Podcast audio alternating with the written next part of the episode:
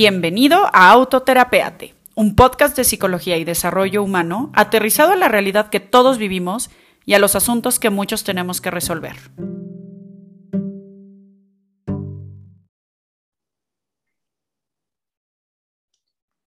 Cinco, cuatro, tres, dos, uno. Amigos, bienvenidos a un episodio más de Autoterapeate Podcast. Yo soy Luga Ballesteros y el día de hoy estoy feliz, feliz, feliz, feliz porque esta es una entrevista que de verdad tenía yo muchísimas ganas de tener. Eh, desde, ya saben que, que, que como que todos mis maestros vienen a mi mente cuando empiezo la idea del proyecto del podcast y Alex Cambero sin duda fue uno que me vino de inmediato.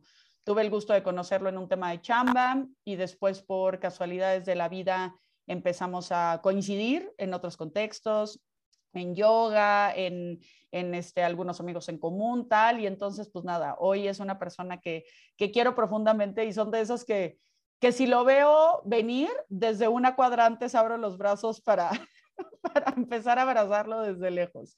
Entonces me siento muy feliz de que hoy Alex pueda estar aquí porque la verdad es que es un cuate brillante que nos puede dar como bastantes ideas muy interesantes. Seguramente hablaremos de varios temas, pero principalmente el tema que hoy eh, quiero explorar con él es el tema del budismo. Y ahorita él nos platicará su experiencia en términos de budismo, cómo se lleva a una vida, puedo decir, cotidiana o terrenal, ¿no? No sé si ustedes que me escuchan eh, les pase como a mí, que de repente lo ponemos como algo tal vez un poco solemne o algo inalcanzable o algo que entonces necesariamente me tengo que rapar y volver vegetariano y volver ta, ta, ta, ¿no? Y es una religión y es una, ¿no? Y entonces se vuelve algo como difícil de alcanzar. Y en la poquitita experiencia que yo tengo en términos de budismo, creo que se vuelve una filosofía de vida increíble de aplicar en, en la vida diaria, común, etcétera. Entonces, pues bueno, el que nos va a poder explicar más de esto es Alex. Entonces, nada, bienvenidos a este episodio de la temporada 2. Vamos a comenzar. Alex, ¿cómo estás? Hola, ¿cómo estás, Lugar? Muy bien, muchísimas gracias. De verdad, un gusto también para mí platicar contigo. Sí, hace tiempo que no nos veíamos, este, que no nos vemos físicamente, pero bueno, ya ahora por lo menos nos estamos viendo a través de la cámara, a través de la tecnología. Uh -huh. Qué gusto, qué, qué gusto, qué gusto verte, de verdad. Ay, Alex, el mío. Cuéntanos y además ya te vi por ahí así yendo a yoga y hasta disfrazada el día de el día el día de muertos, ¿no? Para sí. el, el, especial de Halloween, sí, sí, sí. Oye, me dio mil risa porque organizaron, según esto especial de Halloween, en, eh, ustedes saben que, que, hago Bikram Yoga, que es, en, es hot yoga, que es en calor. Entonces, o sea, si de por sí disfrazarte por una clase de yoga está complicado ahora en calor, pues es un súper lío. Entonces, creo que habíamos dos disfrazados de 30, ¿no? Y, este, y uno era un antifaz que se quitó en cuanto empezó la clase y yo con mi traje de mimo ahí, pero sí, ahí justo coincidimos Alex y yo en el, en el tema de, de yoga y sí, ando, ando un poquito más eh, aplicada después de como toda la temporada de maternidad y demás que, que, tuve por unos años. Creo que ya estoy pudiendo retomar mi práctica más formalmente. Eh, qué gusto, la verdad sí, qué gusto, qué gusto verte. Ah, igualmente, mi querido Alex. Oye, cuéntanos un poquito, porfa, si quieres en general como de ti, tal vez antes de entrar como al tema de budismo y tal, como un poquito de cuál es tu, tu background, tu tal vez... Eh, experiencia laboral, porque sé que a través de ahí un poco llegas, creo, al budismo, de pronto cómo esto se va este, fusionando. Tú ponte play, amigo. Pues, eh, a ver, eh, yo, yo, estudié, yo estudié física, estudié física en, en, en la UNAM y eh, con, el paso, con el paso de los años entré, entré a colaborar a una empresa que fue la separación de la parte de satelital fija que se le llama de telecomunicaciones de México. Mm. ¿sí? Esta, esta parte se, se, privatiza, se vende en el, en el 97. Yo estoy colaborando, colaborando ahí y se crea la empresa Satmex. Sí, en Satmex, eh, que además fue donde, donde, donde nos conocimos exactamente, mm. en esta parte de coaching que se dio en algún momento, eh, fue muy interesante. Empecé en la parte, en la parte técnica, en la parte técnica de la, de la empresa y posteriormente me moví hacia un área más enfocada, enfocada a negocio. Mm. Y exactamente, exactamente como dices, en esta empresa fue muy interesante porque es una empresa de alrededor de 300 personas, era en su momento una empresa de alrededor de 300 personas, resulta que había unas pláticas muy interesantes que hacían un grupo de chicos que se llamaban Entrega y invitaban, estaban normalmente dirigidas a, este, a, una parte, a una parte de la empresa y un día me invitaron. Un día me invitaron exactamente a una de estas pláticas y resulta que es una plática que tenía que ver con budismo. Porque resulta que en esta empresa, una empresa de 300 personas, había tres, cuatro personas que practicaban budismo.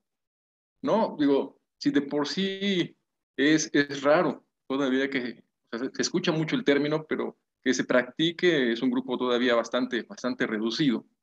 Sí, en general, imagínate que en una empresa existan tres, cuatro personas que se dedican a esto, ¿no? Que, que, estudian esto, que practican esto, entonces, pues me llamó, llamó muchísimo, muchísimo la atención. Prácticamente ahí fue eh, donde ya, donde ya eh, empecé a, a, tomar un poco más ordenado esta idea de, estudiar budismo. Yo tuve la oportunidad de conocer, de conocer el budismo alrededor de los 17, 18 años. Y eh, en, esta, en esta búsqueda, me imagino que hemos tenido todos, de esta parte, esta parte interna, ¿no? Esta parte que te dice, complementa. Cuando yo estudiaba, cuando yo estudiaba eh, ciencias, por supuesto, o sea, desde la ciencia todo tiene que ser demostrar, todo, todo es demostrable, ¿no? Todo tiene que ser este, así, o sea, existe solamente que se demuestre empírica, ¿no? Entonces, fue muy interesante, alguna vez invitan invitan a un astrónomo, un astrónomo japonés a dar una plática. Eh, no recuerdo el nombre de esta persona ahora, pero me, me, me, impresionó mucho una de sus últimas frases. eh, dijo que qué interesantes somos como humanidad, como seres humanos, porque exactamente estamos creando cada vez telescopios, estamos hablando de principios de los noventas, cuando yo estudié, o sea, finales, finales 80, principios de los noventas, que es cuando yo estudio. Todavía ni siquiera había el boom computacional ni nada, ¿no? Claro, claro. Pero eh, lo, que, lo que me gustó mucho de esto fue, o sea, cómo somos interesantes y de complejos en nuestra mente los seres humanos, porque estamos creando cada vez telescopios más grandes, estamos buscando lanzar zonas espaciales, por supuesto que lleguen más lejos, o sea, todo con esta idea de ver, de ver qué hay más allá, ¿no? De ver más, más, más, hacia el infinito, si lo, si lo queremos ver. Y algo que estamos dejando, que estamos dejando de ver, es como nuestra parte interior, ¿no? Donde a lo mejor tendremos mucho más respuestas que hacia afuera.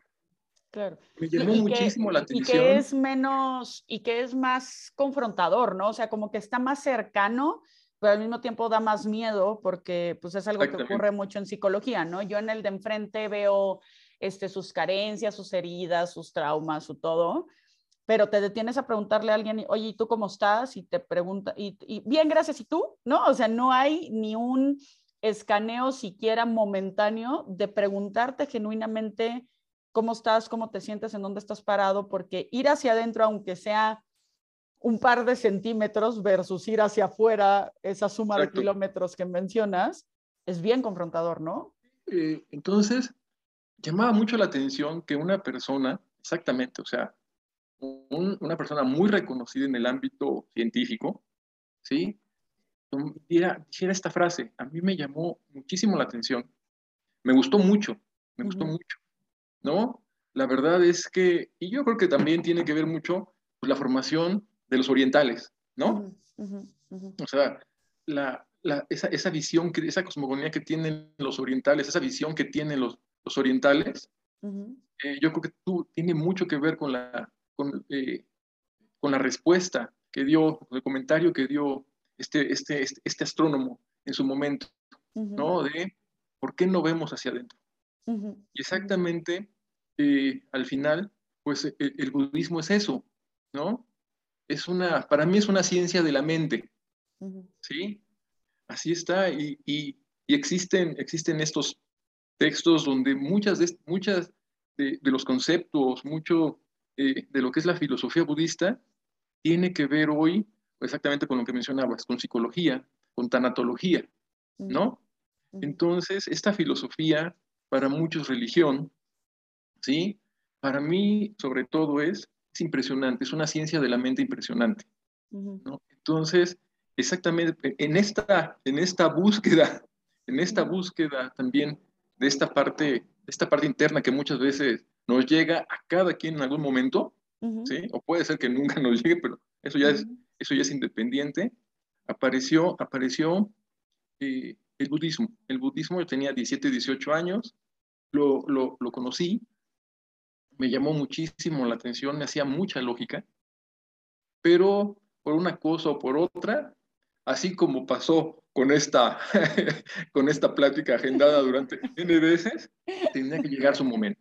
Claramente tenía que llegar el momento, en, por alguna razón, no, tal vez hubiera más madurez, no sé, no sé cómo llamarlo, pero llega el momento justo para, para, para esto y llegó después de varios años. yo, yo tendría que alrededor de, de 30 años cuando, cuando fue el, fue el primer, no, alrededor, sí, alrededor, alrededor de 30 años tenía cuando apareció, apareció ya lo que es eh, eh, el, budismo, el budismo en mi vida. ¿Y, qué, ¿Y qué dirías que, a ver, te llama la atención esta mirada que desde un punto de vista, puedo pensar yo de un pensamiento un poquito más pragmático, sustentado, científico, que tú venías trayendo, razón por la cual imagino que llegas a estudiar física, de pronto es como, como esta, eh, voltear la mirada a esta parte totalmente cualitativa, etérea, intangible, ¿no? Que es así como casi, casi la antítesis tal vez de, de la ciencia. Te, te, te, impacta este comentario de este astrónomo, pasa el tiempo, regresa, y cuál es el nuevo gancho en el que entiendo que ahí ya te quedas como un poquito más enrolado y, y dándole seguimiento, ¿no? Exactamente. Imagina, imagínate, bueno, lo que te decía, me llamó mucho la atención que en una empresa de 300 personas hubiera 3, 4 que se dedicaban a esto. Uh llevan, llevan a un maestro muy interesante. Llevan a un maestro muy interesante que es Marco Antonio Caram, que es eh, el presidente de Casa Tibet México, ¿sí? Y lo empiezas a escuchar y exactamente, o sea, algo que tú entendías que era muy, lógico, te lo acaba de presentar tan lógico que dices, wow. ¿Sí? O sea, lo escuchas, pero además lo escuchas exactamente también en un contexto de una, de una empresa, ajá, de una empresa que estaba, estaba creciendo, pero tenía problemas, o sea, lo tradicional de, de, de, un, de un día, nada más que te separaste un tiempo para ir a una plática que estaba ahí, ajá, pero que de pronto, no sé, eh, ¿qué ha pasado? Me imagino que nos ha pasado a muchos, que de pronto hay como que caen, como que caen veintes, como que te llegan así golpes y dices tú, ay, ay, ¿no? Eso es, ajá, es algo, es algo que de pronto dices, sí, es por aquí, ¿no? Esto, esto, o sea, esto, cuando yo lo empecé a leer, cuando empecé a, conocerlo, se me hacía muy lógico. Se me hacía, la verdad, esa parte que te digo, esa ciencia de la mente. ¿sí? Y de pronto escuchas a Marco Antonio Karam, que por ahí lo pueden escuchar y ver. Este, tiene, varios, tiene varias participaciones en muchos lugares. Sí, con marca de baile, ¿no? Según yo va muchísimo también. Es, es, es, impresionante el tipo hablando, ¿no? Y resulta que en una hora que duraba, una hora, hora y media que duró esta plática, es cuando por, a mí, a mí, algo me dice, es por aquí.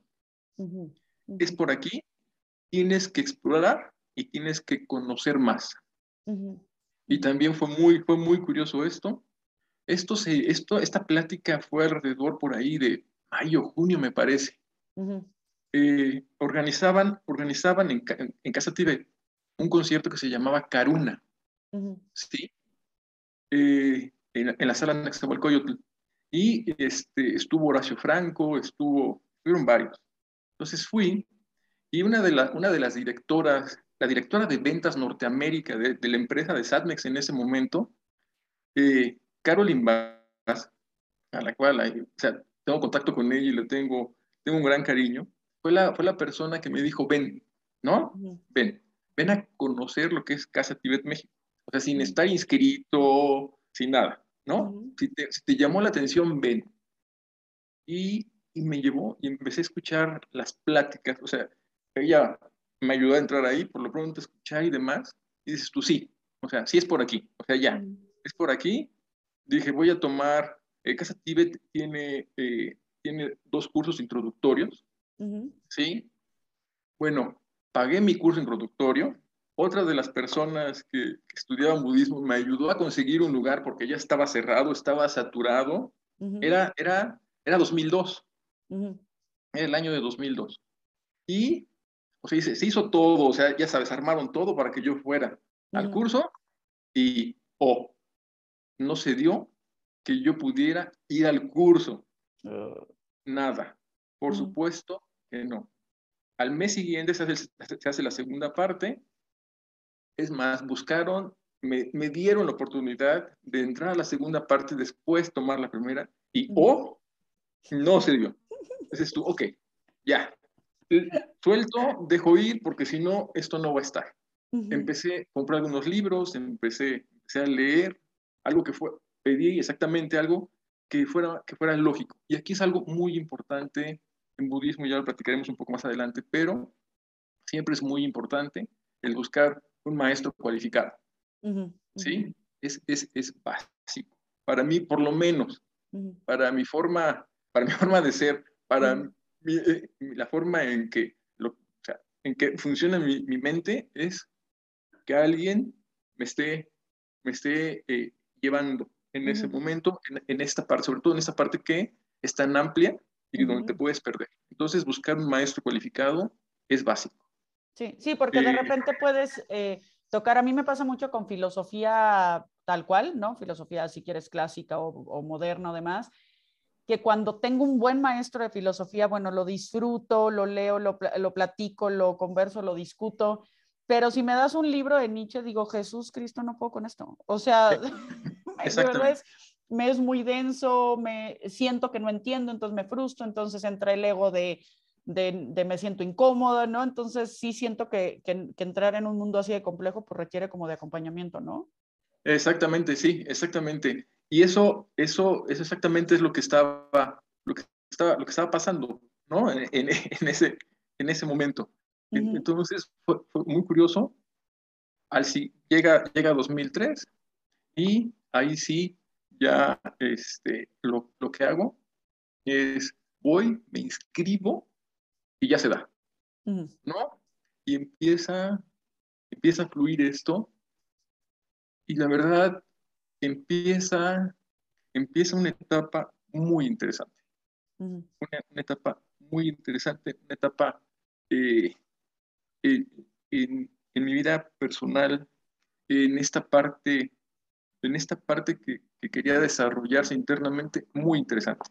empiezas, empiezas a conocer una filosofía que se puede llevar exactamente a la vida, ¿no?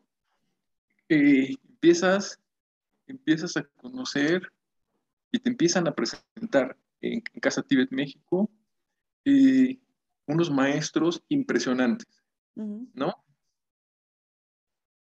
Y con estos maestros tan impresionantes, llegas hasta el Dalai Lama, ¿sí? O sea, llegas al que eh, puede ser el representante tal vez más, más conocido de el budismo indo-tibetano en el mundo, ¿no?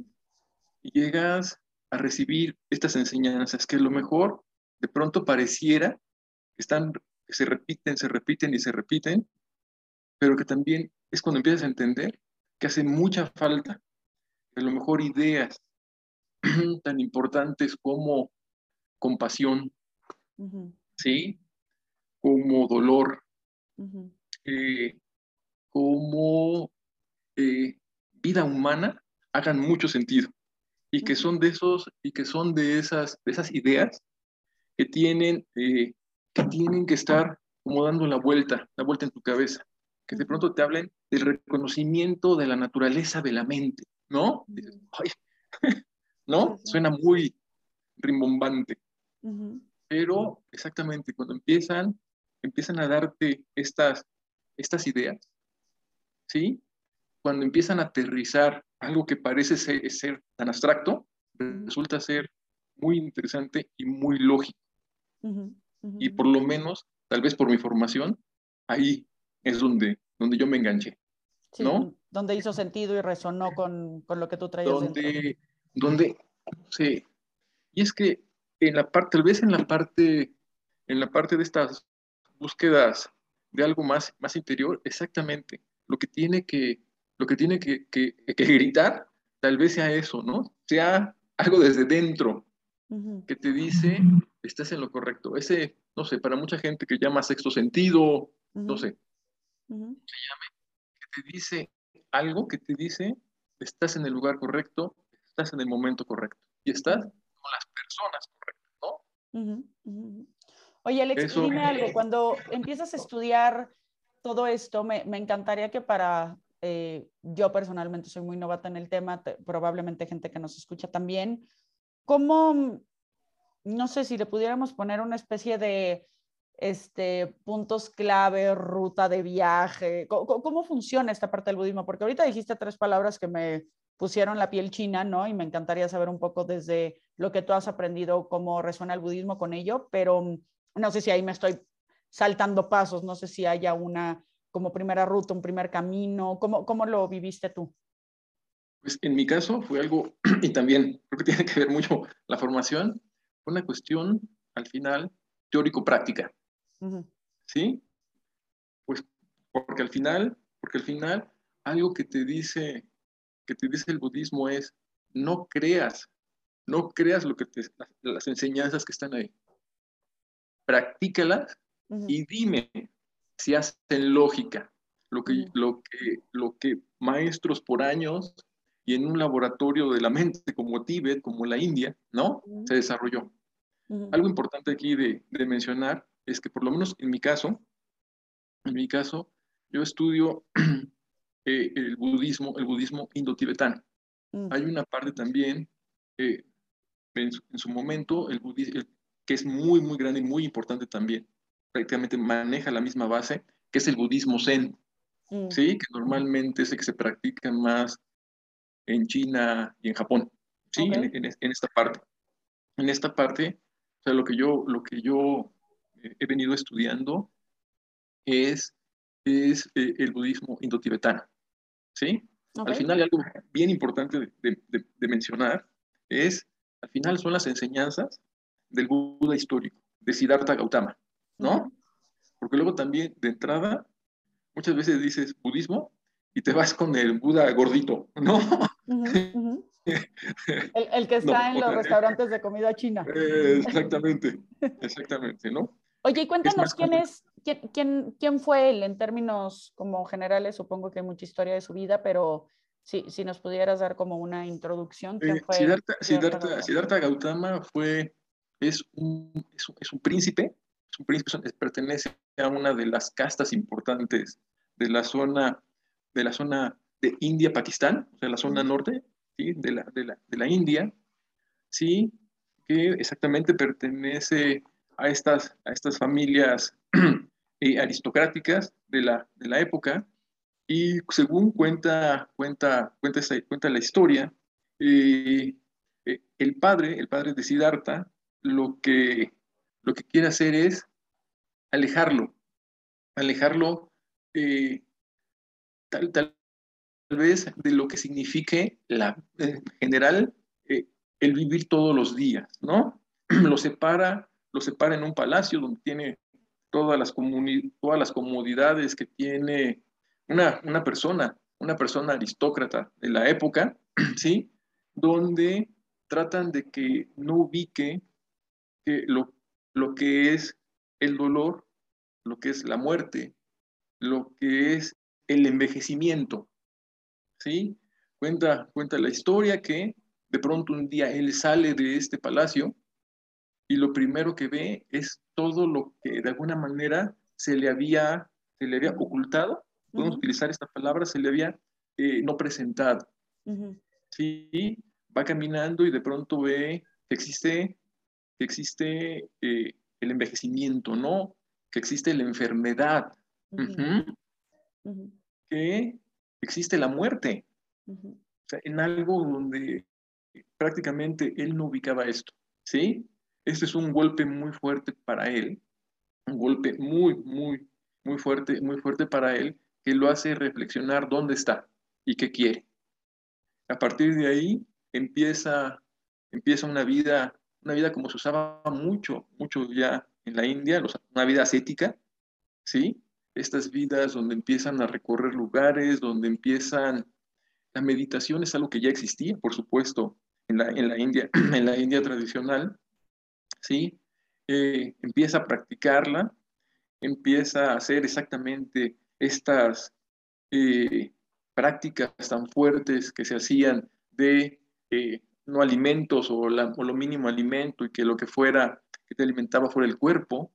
O sea, pero además se dice que era un cuate muy avanzado en esto, ¿no? Entonces, este, o sea, lo que, lo que le enseñaban muy rápido lo, lo, lo, lo tenía. Lo tenía. Entonces, prácticamente en esta vida ascética de varios, de varios años, de pronto pasa algo que es muy interesante y que yo creo que nos puede ayudar a todos porque es también una, enseñanza bien interesante. De pronto está el cuate hecho un hueso, ¿no? Con estas prácticas que se acostumbraban en la, en la India. El cuate no se puede ni mover de tanto, meditar. la cuestión es meditar, meditar, meditar tanto alcanzar ciertos niveles de meditación muy importantes eh, que, que, se, que, se, manejaban y todo esto, y resulta que se estaba muriendo, resulta que el tipo se estaba muriendo, ¿no? Era, era, era una persona que se, estaba, que estaba muriendo literalmente, o sea, no comía, no bebía, eh, desde las prácticas ascéticas se enfocaban mucho, mucho en esto. Y entonces resulta que dice, o sea, su primera, viene una reflexión para él donde dice que qué pasaría, que qué pasa cuando tú quieres lanzar una flecha y estiras muy poquito el arco. La flecha no, no se va, no, prácticamente cae, ¿no? Donde estás. Pero ¿qué pasa cuando estiras de más ese arco? ¿Qué pasa cuando estiras de más esa liga? ¿No? La puedes romper. Entonces tampoco son, o sea, no, es, no son los caminos, y habla de un camino que se llama el camino medio, mm. donde, o sea, no puedes hacer las cosas a la ligera, ni tampoco irte al otro extremo. Y entonces yo creo que eso también es una cosa muy interesante para la vida, ¿no? Claro. Sí, porque era el extremo del no jalar el arco, vamos a decir, en términos de ver la vida en su complejidad y dolor y todo esto mientras vivía en la burbuja, pero entonces ahora por eh, querer ser esta persona distinta a quien venía siendo encapsulado, jala la liga de una manera que ya le estaba haciendo incluso daño. O sea. La revienta, o sea, exactamente. Entonces, prácticamente, y es algo muy interesante y también que nos enseñan exactamente en el yoga. Al final, yoga es una, también, es una práctica, es una filosofía anterior al budismo. ¿Sí? Prácticamente. ¿sí? O sea, eh, entonces es muy, es muy interesante esto, que, te enseñan también a buscar esos, esos puntos medios, en que si el cuerpo, ¿qué es lo que tienes para alcanzar ciertos niveles de realización, no está bien, ¿no? Entonces, ¿cómo vas a llegar a hacerlo? ¿No? Claro. sí, que nos podemos ir a algo. respeta. Nos podemos ir a algo más práctico como Maslow y demás de esta fuerza que se le pone a las necesidades básicas, ¿no? O sea, Tú puedes estar en un nivel de iluminación altísimo, pero si no has dormido y no has comido, pues olvídate, te entra el chamuco independientemente de, la, de lo que sea. Ya cuando se llegan a esos niveles, bueno, pero bueno, para nosotros los, los terrenales es, él entiende esto y se habla, se habla en esta parte muy, pues muy romántica de que en una noche se sentó bajo un árbol y dijo que no se levantaría ahí hasta alcanzar la iluminación. Palabra importantísima. Y la alcanzó después de haber meditado y después de haberse enfrentado, ¿sí? A muchísimas, y ahí te ponen te ponen, digo, es una parte muy romántica, muy escrita también, este, al final con el lenguaje, con el lenguaje de la India, pero de que lo atacan demonios, de que al final, al final todo esto es de que logra, y es algo muy importante y es una base del budismo, y lo que es la iluminación es ver las cosas como son. ¿Sí? Que eso sería la idea de la iluminación. Eso es lo que logra esta, esta noche cuando él decide sentarse y no pararse hasta esto. Viene todo este trabajo que hace hasta que identifica. Logra, logra ser, ¿sí? Logra iluminarse, que al final es, al final suena muy sencillo, pero es ver las cosas como son, que es una, que es que es una idea complicadísima. Complicadísima. O sea, eh, es, la base, es la base, ay sí, me voy a iluminar porque las cosas como son. Pero simple y sencillamente, o sea, y, vámonos, vámonos a cada uno de nosotros, ¿no? O sea, todos los bombardeos que tenemos externos. No, no, no, es una locura. ver las cosas como son es una barbaridad. Y es lo que logra, y de ahí viene todas las enseñanzas todas las enseñanzas del budismo que, que, conocemos hasta, hasta nuestros días. Además, por tradiciones orales, por supuesto, o sea, como se acostumbraban, este, al final, este, se acostumbraban prácticamente todas las filosofías, es como han llegado, como han llegado a nosotros, ¿no? Pero aquí es una de las, aquí es, al final, lo que busca el budismo es esa, es esa iluminación, ¿sí? que, tiene, que entiendo que tiene como base la iluminación, pudiera meter la palabra contemplación, ¿no? Que justo cuando hablamos de meditación, la contemplación es el ver las cosas como son y no como quisieras y no como te cuentas y no como desearías, sino, sino como son. Que, que, no, que se oiga fácil, pues tu hijo, porque yo estoy muy desarrollado, pero yo te lo creo que dijiste, ver las cosas como son y sentí como un hoyo en la panza, porque... es que es, exactamente, y aquí mencionaste una, una, cosa muy importante, contemplación. Al final, exactamente, o sea, el vehículo, el vehículo que tiene el budismo para buscar esto, y no solamente el budismo, varias, varias otras filosofías lo tienen, es la contemplación, la meditación. ¿Sí? Que eh, nuevamente, y aquí vienen conceptos también luego un poco, un poco extraños, ¿no? Que tienes que tienes prácticamente encerrado, casi rapado, ¿no? Ser vegano, demás. No es, no es así, no es así en primera instancia, porque además la meditación tiene también una cosa que hemos escuchado mucho, que seguramente eh, por ahí la hemos leído, escuchado muchísimas veces, que es estar en el momento presente. ¿Sí? estarte, eh, estar en el aquí, en el ahora, que es así como la frase célebre, ¿no? Es así, ah, tienes que estar en el aquí, en el ahora. Cuando además, y es algo muy interesante, pues la mente nunca descansa, ¿no? O sea, nunca, nunca descansa. y está hecha eh, para crear y para generar y, y, en todo momento, en todo momento, y además se defiende porque además, otro concepto, meditar es poner la mente en blanco. ¿Qué es eso? ¿No? o sea, ¿qué es eso? Poner la mente en blanco, ¿qué significa? Que es algo también que pues, simple y sencillamente, ¿no? O sea, si nos vamos, si nos vamos a, la parte, a la parte neurológica, nuestro, o sea, la, eh, es, muy interesante, pero por ejemplo las ideas viajan a la velocidad de la luz, ¿no? O sea, entonces imagínate lo que es, o sea, en el estudio del, cerebro, exactamente lo que, se ha, lo que se ha encontrado es que, por ejemplo, las ideas, o sea, no, no, van, no van así, ¿no? son una tras otra, una tras otra, una tras otra, una tras otra, es, es como una línea, ¿no? Pero, o sea, son, llevan esa velocidad que prácticamente pensaríamos que son como varias, que están, que están formaditas, ¿no? Formaditas horizontalmente, ¿no? Y resulta que no, que están, estamos en serie, no en paralelo, ¿no? Sí, fíjate que un día escuché una, una analogía que me encantó, que decía que si tú estás viendo, por ejemplo, un estanque y, y, cae una gota, haciendo la analogía con un pensamiento, ¿no? En esta parte de meditación, y tú quieres detener la inercia que esa gota generó metiéndole un dedo a la ola, no sé si me estoy explicando en los círculos concéntricos, ¿no?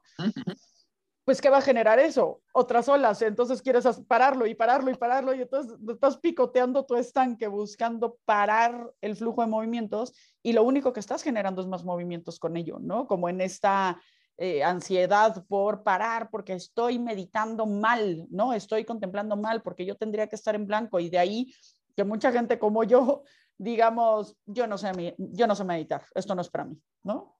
Eh, y, y, es, es, y, es, bien, es, es muy interesante el cómo exactamente te van llevando por este camino. Y, exacta, y de pronto exactamente, o sea, que te digan es estar en el aquí y en el ahora y es que no te vayas con los pensamientos. Los pensamientos siempre van a estar ahí, siempre van a estar ahí, pero que no te vayas con ellos. Eso es bueno así de, ok, y luego, ¿no? Y de pronto te dicen, no, es bien interesante porque de pronto resulta que, de pronto dices, no, a partir de que yo estudio budismo, que estudio meditación, ahora me distraigo más, ¿no? Tengo, o sea, los pensamientos no me dejan. Claro. No, o sea, no, lo que pasa es que ahora te estás dando cuenta de lo que está pasando. Claro. ¿No? En, tu cabeza. que, ahí está la contemplación, el darte cuenta de que eso ha estado, solo no le ponías altavoz, ¿no? O sea. Eh, exactamente, o sea, la cuestión es, no le ponemos atención, ¿no? No le ponemos atención. Y es algo bien interesante cuando, cuando te dicen de pronto, es todas estas ideas que tiene el budismo, o sea, practícalas, o sea, y dime si funcionan o no, dices, espérate. o sea, si a través, o sea, tiene que ser a través de la contemplación, porque exactamente, o sea, es, y es algo que mm, es, escucha, escucha, medi o sea, escúchalo, eh, e, esta parte como de interiorízalo, ¿no? Y después llévalo, llévalo a la práctica, eh, llévalo a la parte contemplativa, medítalo al final. Y dime ¿qué, está pasando? ¿Qué está pasando en ti? Y aquí es exactamente la idea de que haya, de que, de que haya un maestro que te sepa, sepa guiar, ¿sí? Porque hay muchas cosas y de pronto puede haber pensamientos acá muy New Age, ¿no? Muy respetables, pero de pronto que se están alejando de lo que, de lo que podría ser, ¿no? Oye, le dime algo. Dijiste una palabra que, que, que, resuena muchísimo. Y digo, sé un poco que por budismo hay un montón de conceptos, ¿no? El desapego, sé que es una cuestión como muy importante, la impermanencia de las cosas, la, y creo que todo lo, lo dices muy bien como se resume a este contemplar lo que es o, darte cuenta de lo que es y demás, y el, y el momento presente y demás. Sé que hay, insisto, como una serie, no sé si son de, de, de principios, de valores, ¿no? Nos, ¿Nos puedes platicar de ellos? Porque justo la palabra compasión que mencionaste hace rato, se quedó resonando en mi cabeza, ha sido una palabra que me impactó mucho el año pasado y que de la cual me gustaría saber un poco más. Eh, fíjate que es algo bien interesante. Por ejemplo, una, una idea básica y como, y como es la primera, la primera sacudida, ¿no? De, eh, de, de, del budismo, es que te dice, existe el sufrimiento, ¿no? El sufrimiento causa, causa dolor, ¿no? ¿Y por qué causa, pero, ¿y por qué causa dolor? Exactamente, te apegas, ¿no? y, ahí tienes varias, varias, varias, varias ideas. Sí, estos son así como eh, ideas básicas del budismo. O sea, existe, existe el sufrimiento y te crea dolor. ¿Y por qué? Porque te pegas.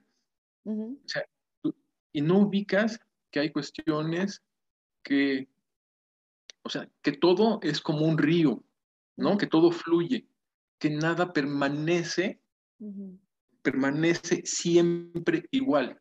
Y nosotros la palabra siempre nos gusta, ¿sí? O sea, es algo que nos da seguridad. ajá, como, seres humanos.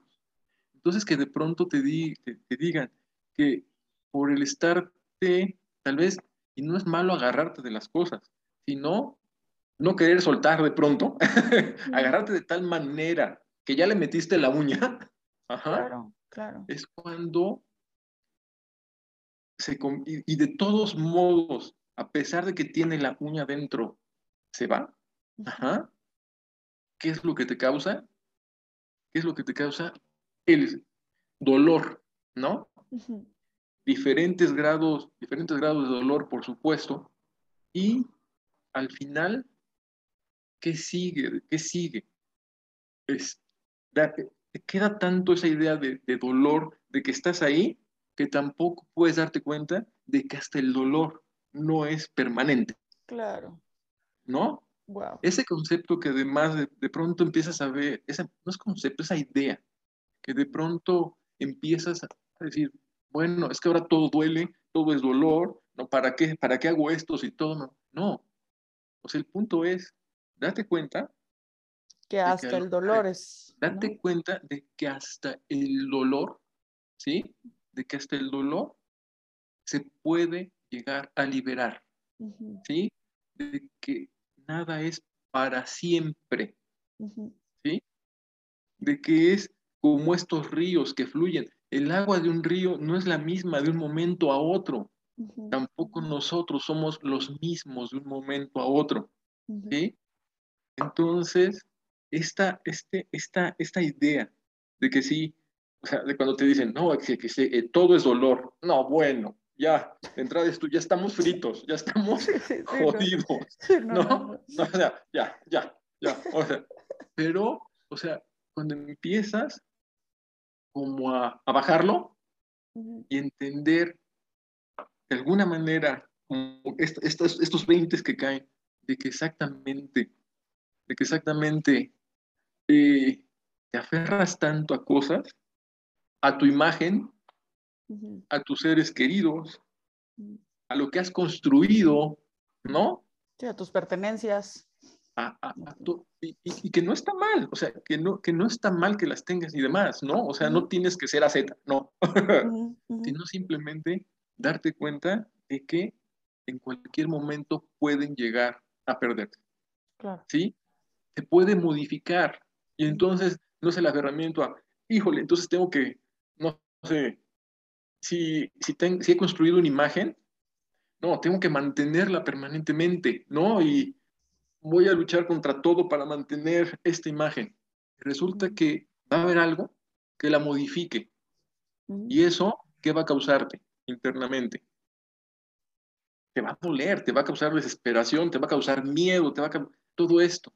Simple sencillo. Y de pronto no puedes ver nada más que eso, ¿no? Que se te derrumbó algo que tenías armado. Y lo que te dice el budismo es, ahí hay una, ah, también hay una cosa, todo cambia, todo cambia. Prepárate para el cambio, ¿sí? Prepárate poco a poco, ve entendiéndolo, que todo puede cambiar de un momento a otro, que todo a lo mejor lo que te tocó construir en 20 años de tu vida, lo vas a perder en un minuto. ¿Sí? Y de que exactamente va a doler, te va a lastimar eh, la pérdida de un ser querido, o sea, eh, lo que hemos vivido en los últimos dos años, ¿no? O sea, si queremos hablar de pérdida y dolor, ahí lo tenemos de una manera, bueno, o sea, ¿quién hubiera pensado que íbamos a perder de alguna manera nuestra libertad de salir a hacer lo que nos gusta? Sí, claro. O sea, darnos un abrazo, ¿no? Darnos un abrazo. Eh, eh, no sé, poder, o sea, salir, pero además con la cara tapada, no verle la cara a la gente que nos gustaba ver eso, ¿no? Sí no notar una sonrisa, no reconocer a alguien porque... Exactamente, pero algo bien interesante, y yo creo que aquí es esto, o sea, también si, le metemos el freno, sí, nos dolió, pero si nos vamos a decir, a ver, vamos, vamos soltando esto, qué es? Sí, nos hace sufrir y todo, pero dejamos de verle la, la sonrisa a las personas, pero regresamos a verle los ojos. O sea, y eso no nos, creo que no nos damos cuenta, ¿no?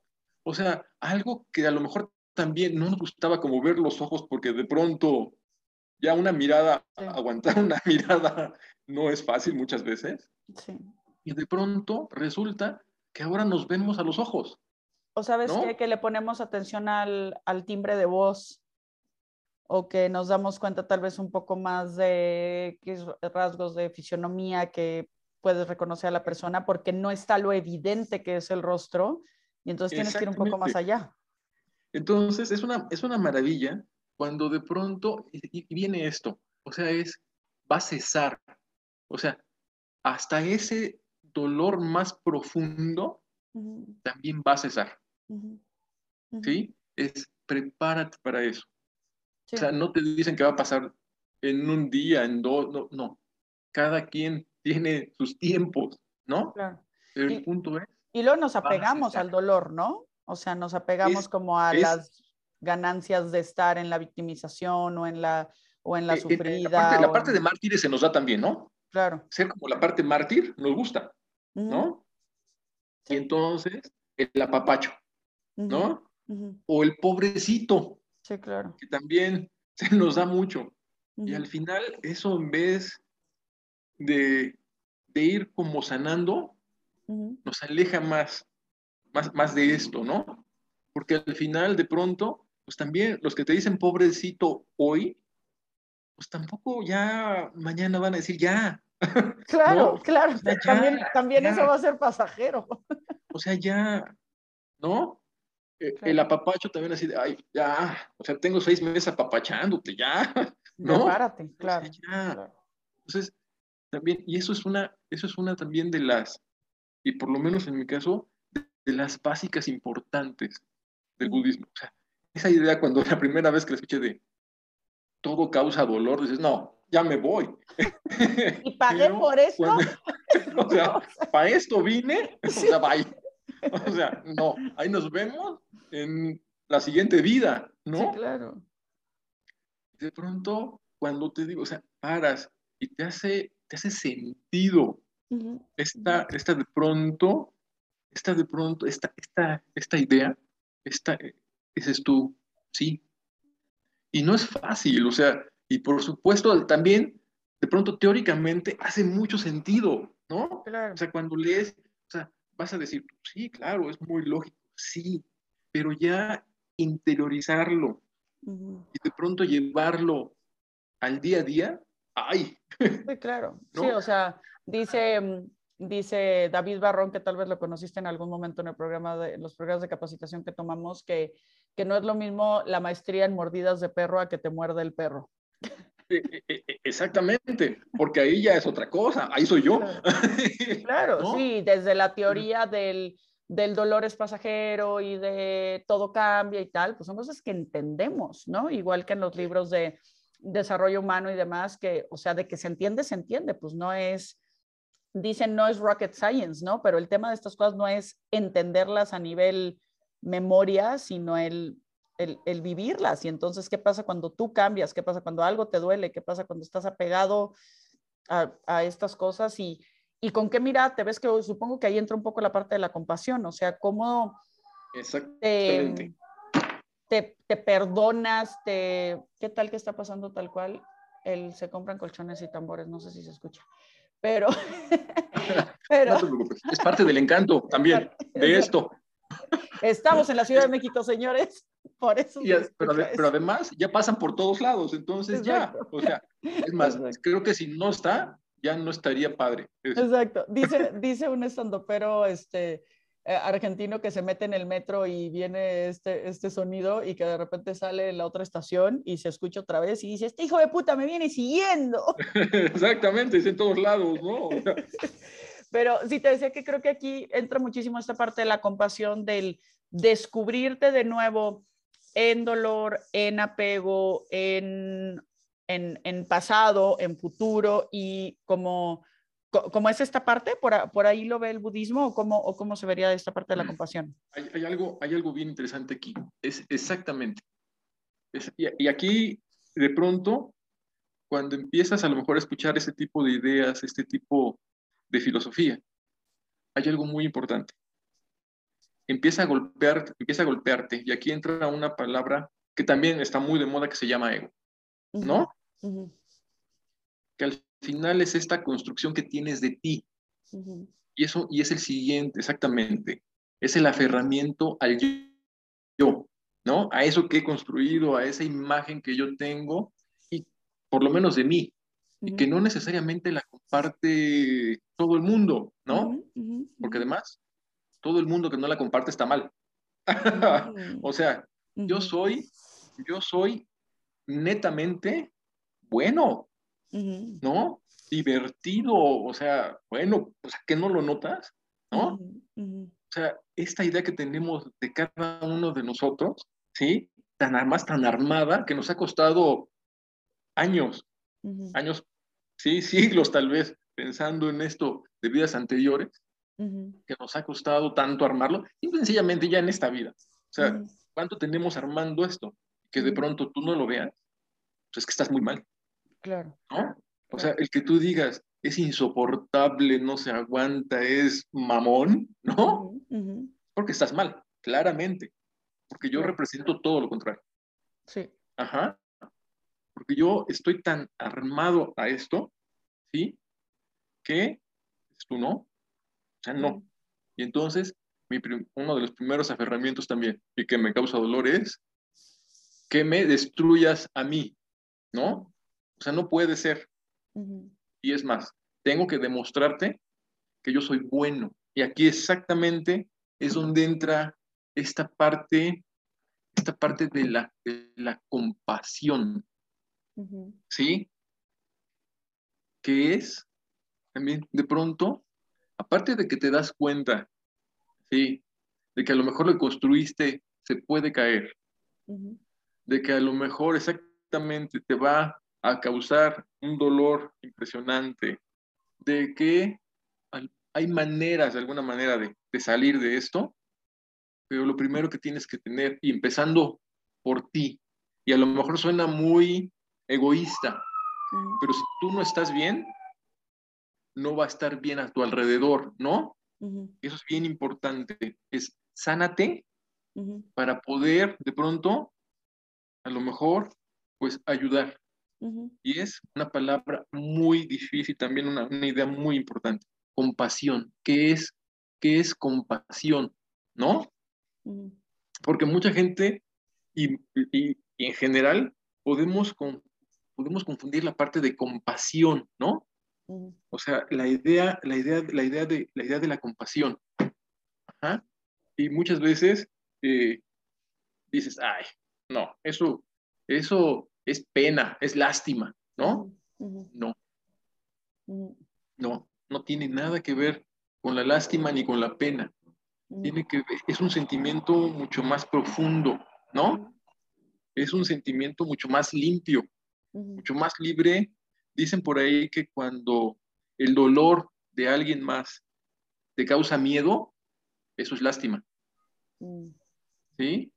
Pero que cuando el dolor de alguien más te hace de pronto empatizar, eso es compasión. Mm. Entonces, exactamente, esa empatía tendría que empezar contigo. Entonces, si mi dolor, o sea, si, e, esto me encantó lo que dijiste, porque lo podemos ver hacia afuera, pero si lo veo hacia adentro, si mi dolor me causa miedo, entonces tal vez me estoy dando lástima, me estoy victimizando y tal, pero si mi dolor me genera empatía, entonces estoy teniendo una mirada compasiva hacia mí mismo.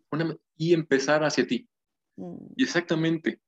¿Te acuerdas que mencionabas esto de, de, las ondas, no? Exactamente. Si tú logras tener esa, esa compasión hacia ti, empezando ahí, buscando tener, y aquí es una idea del Dalai Lama que me encanta, tener ese corazón compasivo, eso se va a extender exactamente como las, como las ondas. Claro. ¿No? Y no es porque estés iluminado y flotes, no, O, sino que digan, ay, qué bueno es, ¿no? No, no, no, no, no, no. Sí, porque es algo además muy auténtico, ¿no? Muy genuino, muy... Va a ser, va a ser algo que va a estar ahí y que de pronto se va a notar algo, ¿no? Sí. Y no tienes, y no tienes que vestirte de blanco todos los días. Ni eh, nunca, nunca comer, nunca comer carne, ¿no? Va mucho más allá. Porque de pronto en estas, en estas, en esta globalización y en esta idea de conceptos y de filosofías que hay, de pronto ahora resulta que entonces ahora ya no eres, o sea, el malo es el que come carne, por ejemplo, ¿no? El malo es el que no se viste de blanco o no tiene una filosofía diferente en su vida, ¿no? O sea, estamos, nos estamos yendo hacia, otro, hacia, otra parte, hacia otra parte, ¿no? En esta búsqueda, y también es algo que te enseña el budismo, que te, busca que te quede muy grabado, ¿no? El que tú estudies esto, ¿sí? No te hace ni mejor ni peor ser humano, ¿no? ¿Sí?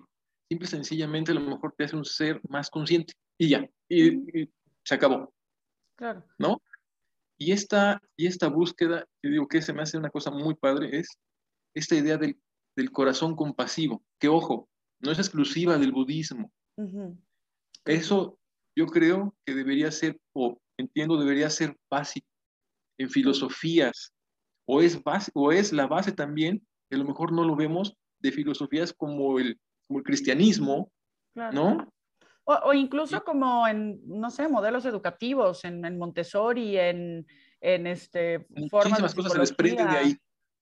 Y es muy profundo, o sea. En artes marciales, ¿no? Es mucho esta parte de... Esa, y esa parte, sí, o sea, no te vas a ir a madrear, no. Claro. o sea, no vas a ir a romperle la madre al de enfrente, vas a tener un, un, un, un, encuentro de este, capacidades y en el momento que, ¿no? Y que es esta parte también de esencia muy animal, ahorita que lo dices, ¿no? O sea, un, tengo entendido que en el reino animal, sobre todo en los mamíferos que son como los más de cerebro más evolucionado, cuando alguien activamente reconoce al otro como el alfa, el alfa no lo va a atacar. O sea, no va a haber una, no se va a pasar de lanza con el que ya se puso en su misión, ¿no? Porque, porque entonces hay una compasión de estamos tomando nuestro lugar, ¿no? y, y además, no hay ningún otro ser vivo que haya hecho lo que nosotros como, como seres humanos hemos hecho, ¿no? Donde se nos olvida todo, ¿sí? Y donde pareciera que la destrucción es lo que tenemos que buscar. Sí. ¿Sí? Y esto es algo que debería de ponernos el freno, ¿sí? Y, y, aquí esta filosofía te lo dice, frena, frena, date cuenta, ¿sí? E identifica qué estás haciendo. Ya con que te des cuenta, con que digas, ah, esto, esto es una ganancia impresionante, ¿sí? Y algo bien importante es que también está muy de moda, ¿sí? No te hace o sea, el, estudiar esto, el tal vez tener este modo de vida, no te hace el ejemplo, ¿no? Que eso también es muy importante, porque además después ya, entonces ya eres el ejemplo. Y si no me ves como el ejemplo, estás mal. Y que es la contrallave del ego otra vez, ¿no? O sea, ahora mi imagen es de soy el ejemplo del budismo y entonces ahora no puedo fallar y entonces sí fallé. Y, ahora soy iluminado o estamos fritos, ¿no? Claro. Ay, Alex, que como, como disfruto siempre los encuentros contigo, se me pasó como agua, creo que creo que hay muchísimo que hablar de este tema, pero nos das una introducción riquísima. De verdad, gracias. Eh, valió la pena posponer esta entrevista. Como sí, fue muy interesante. fue bien padre este, esto, pero exactamente contigo es un gusto estar, platicar siempre, lo, lo sabes. Eh, y la verdad es que gracias, gracias por, gracias por invitarme. Y sí, pues es algo que da para, para mucho. Y la verdad, hay muchísima bibliografía, hay, hay lugares eh, muy, eh, que se podrían decir, bastante recomendables para, para si se quieren acercar a una, una, filosofía, a una filosofía como, como el budismo, como Casa Tibet, como Centro Himalaya, ¿sí? como el Centro Budista, porque además también es bien importante, cada quien va a vibrar con un maestro. Ajá, cada quien va a vibrar con un maestro, ¿sí? Entonces, pero nada más el identificar lo que sea un maestro, maestro cualificado, que realmente te pueda introducir a esto, ¿sí? Y que también, igual que todo, te ponga, te ponga quieto cuando te estés yendo, ya muy iluminado. Claro. Oye, pues ojalá que nos puedas compartir como esto, bueno, e, estos tres centros ya tomo nota de ellos, pero tal vez eh, qué otros recursos tú recomendarías como para iniciarse en esta práctica, para ponerlos en el pie del episodio. Y pues ojalá que, que, pronto lo podamos volver a hacer. Te quiero mucho, amigo. Gracias por yo tu feliz, tiempo. Yo feliz, encantado de verte, ¿no? Nos vemos pronto, por supuesto. Muy bien. Gracias, amigo. Gracias a todos los que se toman el tiempo. Espero que lo hayan disfrutado tanto como yo. Que tengan un maravilloso día y nos vemos en el próximo episodio.